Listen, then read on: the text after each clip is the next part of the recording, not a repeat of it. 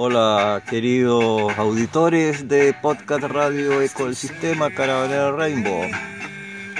Bueno, nuevamente un gran saludo en este día domingo, iniciando las emisiones de monólogos al aire, continuando con las enseñanzas sobre las iniciaciones agregando obviamente que este material no va para los escépticos ni tampoco para aquellas personas de naturaleza agresiva, separatistas, individualistas, egocéntricas, lo cual les invito a que no sean eh, entidades integradas en este podcast porque no les va mm, a funcionar ni tampoco ese espíritu de crítica o de juicio normalmente crea una especie de aislamiento, entonces yo les recomiendo que no em, toquen la campanita del me gusta ni nada, sino que sigan con sus caminos propios. Bueno, sobre las iniciaciones, tendría que mencionar que todo sistema filosófico que tenga por objeto guiar la conducta humana con miras a, a su progreso espiritual debe necesariamente constar de cuatro partes constitutivas esenciales. Cualquiera de estas que falte el sistema todo se volverá dogmático, a menudo irracional, rayante en la intolerancia, llegándose aún hasta el derramamiento de sangre. Casi todos los sistemas religiosos existentes han omitido uno o más de estos cuatro componentes esenciales. Y de ahí que hayan degenerado hasta haberse convertido ahora en mera fórmula externa y con ello se ha privado a sus diversos adeptos de los medios para alcanzar el conocimiento del valor de las verdades eternas de las cuales los diferentes sistemas no son sino excrescencias modificadas por las condiciones de tiempo y lugar. Este proceso degenerativo nos ha llevado a su vez al resultado inevitable de haberse originado múltiples conflictos humanos con sus animversiones y diferencias en cuanto a linaje, casta, creencias, nacionalidad, raza, grupos, sociedades, etc. Cada una de las religiones que hay sobre la tierra reconoce la existencia de algo que posee todos los atributos divinos de ser único, inmaculado, inmortal, de innata pureza, eterno, etc. Y cualquiera que sea el nombre que designe a este algo, encontraremos que ello constituye el objeto de realización única finalidad del aspirante en el sendero. De ahí que aquella rama de las religiones que trata de este objeto primario, impartiendo al estudiante alguna idea de su ser y funciones, sea una de las partes constituyentes de cada sistema. En sánscrito, tal rama de estudio se denomina técnicamente sastra. Y ella trata en toda su amplitud la naturaleza del ideal de todas las humanas aspiraciones. La parte siguiente se denomina upasana, que literalmente significa práctica. Upasana significa todo aquello que conduce a la realización, a la actualización de lo supremo. Incluye, entre otras cosas, la meditación, el pranayama, y todos los demás actos que conducen a esa realización suprema de lo eterno. Hasta aquí tienen en común todos los diversos sistemas religiosos. Todos ellos hablan del Ser Supremo y también han, han establecido ciertos métodos bajo condiciones adecuadas conducentes a su realización. Pero ninguno de ellos habla de las experiencias o anubaba, que todo estudiante forzado ha de encontrar en su sendero ascendente y que, en cierto modo, le inspiran la confianza para proseguir en el recto sendero. Los diversos sistemas tampoco hablan de las iniciaciones o dikshas que despiertan y ponen en pleno juego los poderes latentes inherentes al hombre que de este modo le ayudan en sus tenaces esfuerzos por su progreso espiritual. Todo lo anterior lo encontraremos únicamente en el sistema Suda de pensamiento. Ningún otro sistema trata de todo esto en una forma tan amplia y completa, obviamente. El Suda Dharma es el Dharma único y eterno. Todas las demás escuelas religiosas solo son excrescencias sucesivas del Sudadharma, apropiadas a su determinada época y condiciones. Los preceptos del Sudadharma son las verdades eternas que constituyen la raíz de cada religión sobre la faz de la tierra. A esto ampliando la materia, existe una organización denominada Sudadharma Mandala, que es dirigida por los grandes protectores de la humanidad, a fin de diseminar los preceptos del único y verdadero Sanatana o Sudadharma. Esta organización tiene una jerarquía de la cual Bhagavan Narayana es el Señor. Ella existe únicamente para el progreso de la humanidad, que es su amado cargo.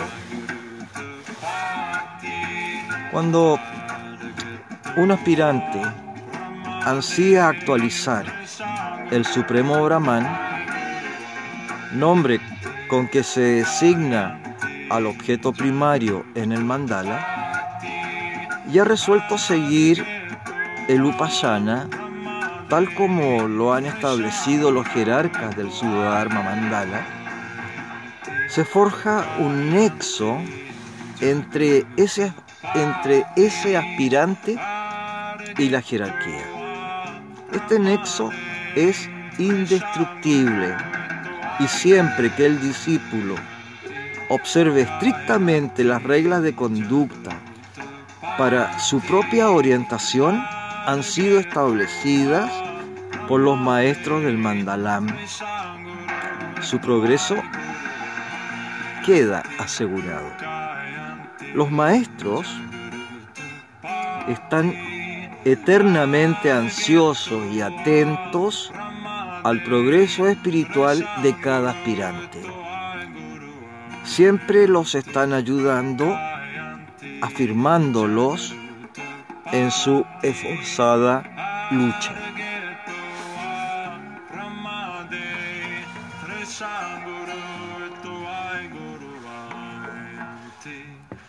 Los métodos de disciplina de la organización han establecido un sistema gradual de iniciaciones por medio de las cuales el aspirante recibe una gran ayuda e impulso, aliviándose su trabajo necesario para alcanzar la etapa siguiente.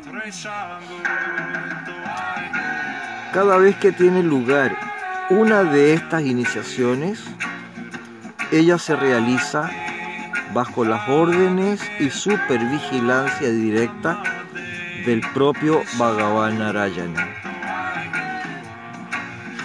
La disciplina de la escuela Sudha es para progresar en el sendero del verdadero Raya Yoga, cuyo secreto está bajo el cuidado exclusivo de los jerarcas del Mandalam. El progreso es gradual y, al mismo tiempo, dentro de la más absoluta seguridad. Corresponde a los jerarcas juzgar de la elegibilidad del candidato a quien deberán impartirse dichos secretos y ellos, en su divina sabiduría, disponen para cada aspirante aquella forma de iniciación que juzgan adecuada a su progreso espiritual e individual. Aunque el progreso solo puede alcanzarse por el esfuerzo individual del discípulo. Es indispensable su ayuda, pues ellos son los únicos custodios de los secretos místicos del Raya Yoga. Por consiguiente, la utilidad de las diversas iniciaciones depende únicamente de que se establezca cierta unión entre el aspirante y el jerarca. Ninguna de las diversas formas de iniciación de esta escuela tiene efecto alguno si el jefe supremo de la jerarquía no lo ha sancionado y aprobado. Aún en el caso de iniciarse a un nuevo miembro del mandala, no obstante, por esa iniciación la realiza visiblemente una persona previamente designada por los maestros del mandala como autoridad iniciática externa. La verdadera iniciación la realiza alguno de los diversos maestros que toman parte en la ceremonia. El acto ejecutado por la autoridad iniciática externa es más bien una cuestión de forma. Varias son las clases de iniciación prescritas por esta escuela y tan poderosos son sus resultados que los guardianes de estos secretos místicos procuran con todo celo preservarlos como tales.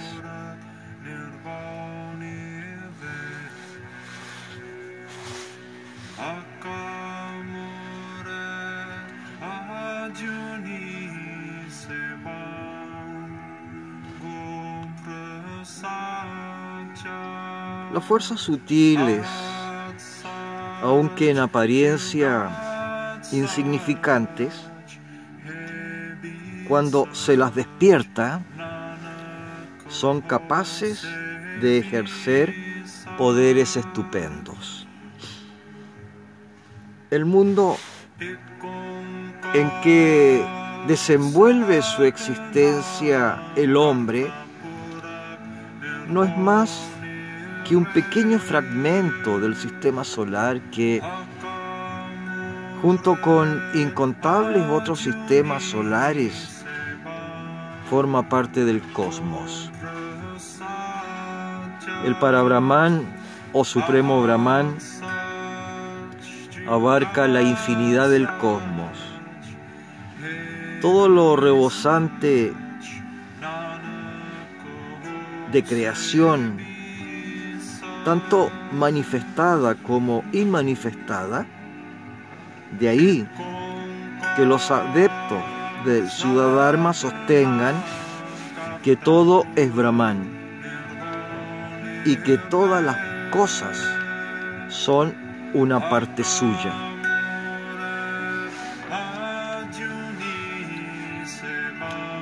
Hablando en general, a Brahman se le atribuyen dos aspectos a saber.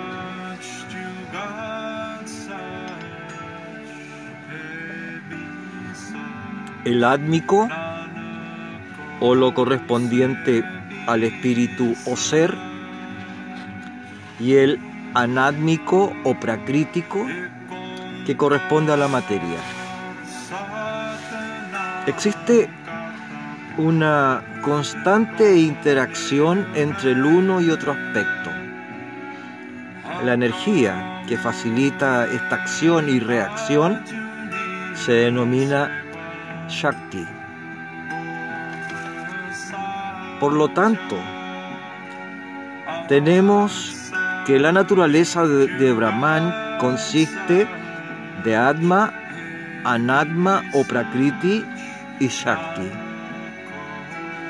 Dicho en otras palabras, espíritu, materia y energía. Tal como ocurre en el macrocosmo, ocurre también en el microcosmo.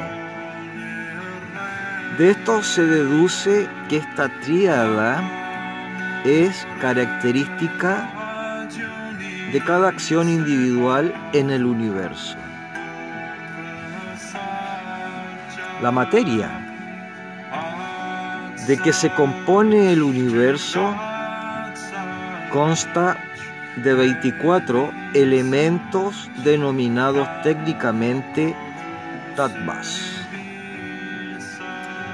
Estos 24 tattvas comprenden cinco carmendrillas u órganos motores,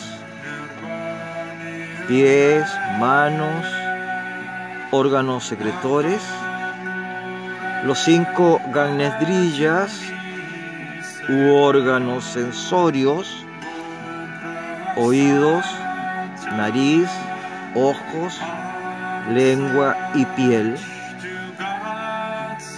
Los cinco mahabutas o elementos primordiales, tierra, agua, aire, luz y éter. Los cinco tanmatras, o sea, las medidas que dirigen las cualidades de los anteriores Mahabutas, forma, sonido, olfato, sabor y tacto. Manás o la mente que es el asiento del intelecto, Buddhi u órgano de la intuición, Ahankara o principio egoísta, por medio del cual el ser que funciona en la materia asume temporalmente una individualidad separada y abyakta que es la materia indiferenciada y por consiguiente la más sutil. Cuando el ser o espíritu resuelve tomar forma, se encierra en la materia y de este modo,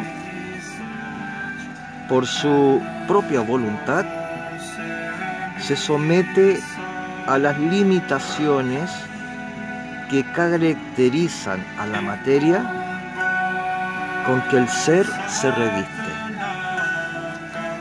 Surge de esto una existencia condicionada o limitada. Y en toda semejante existencia condicionada hay tres cualidades principales que sobresalen. Estas se denominan ñagna, hecha y crilla, o sea, conocimiento, voluntad o deseo y actividad. La suma de estas tres, sin las cuales no hay vida posible, se conoce por yoga. En consecuencia, la vida presenta cuatro etapas perfectamente definidas de actividad, deseo, conocimiento y yoga. Esta última representa la síntesis de las otras tres. Bueno, queridos auditores, les dejo este material para que lo estudien y mm, a mitad de semana, no esperando el próximo domingo, voy a hacer una emisión de continuación de este de esta información sobre las iniciaciones. Así que les abrazo deseándoles un buen domingo, un buen lunes, martes, miércoles, jueves, viernes, sábado, domingo. Considerando que a mitad de semana voy, como reitero, a continuar con estas enseñanzas. Bueno, que tengan buena salud, larga vida y gracias por ser parte de este podcast radio Ecos del Sistema Caravanera Rainbow acá en Spotify. Deseándoles a todos felicidad.